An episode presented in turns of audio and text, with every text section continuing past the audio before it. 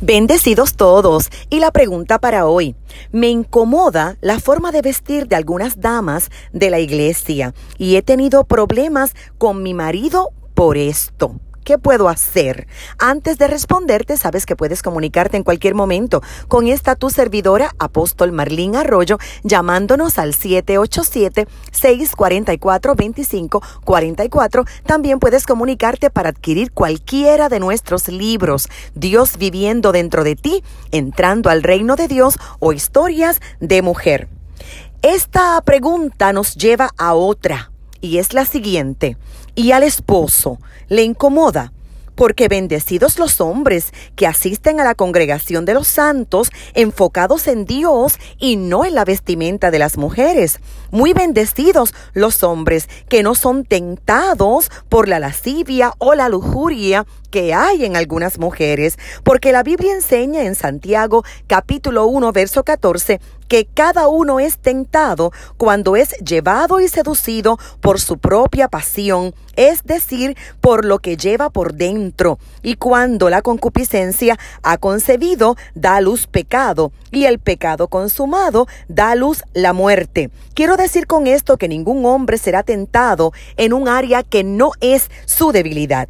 En la época de Jesús, había una escuela de fariseos conocidos como la escuela de los ojos sangrientos. Estos fariseos se lastimaban los ojos con tal de no mirar a una mujer. Jesús en Mateo capítulo 23 versos 27 al 32 se expresó de la siguiente manera. Hay de ustedes, maestros de la ley y fariseos hipócritas, que son como sepulcros blanqueados. Por fuera lucen hermosos, pero por dentro están llenos de huesos muertos y de podredumbre. Así que si un hombre ve a una mujer desnuda, tiene dos opciones conforme a su alma. Opción número uno, desearla, pensar en pecado. Opción número dos, sentir amor, misericordia y tal vez pensar que Dios lo está llamando para la obra misionera, para darle de vestir a los que no tienen. Esto es importantísimo entenderlo porque siempre tendremos mujeres vestidas sin decoro en una iglesia que gana vidas, que evangeliza y que se promueve. No toda mujer llega discipulada. Las personas aprenden poco a poco, no solamente en el área de la vestimenta, sino que las recién convertidas van aprendiendo poco a poco en todas las áreas de la vida cristiana.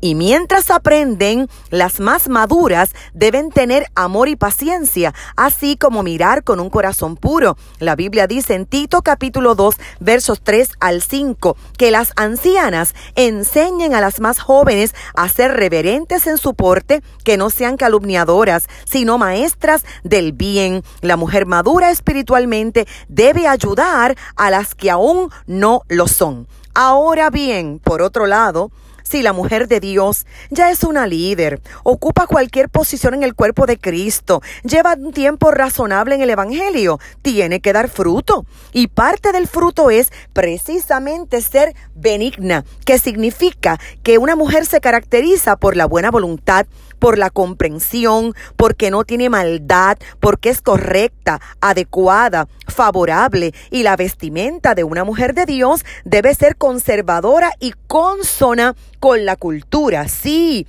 la cultura es importante.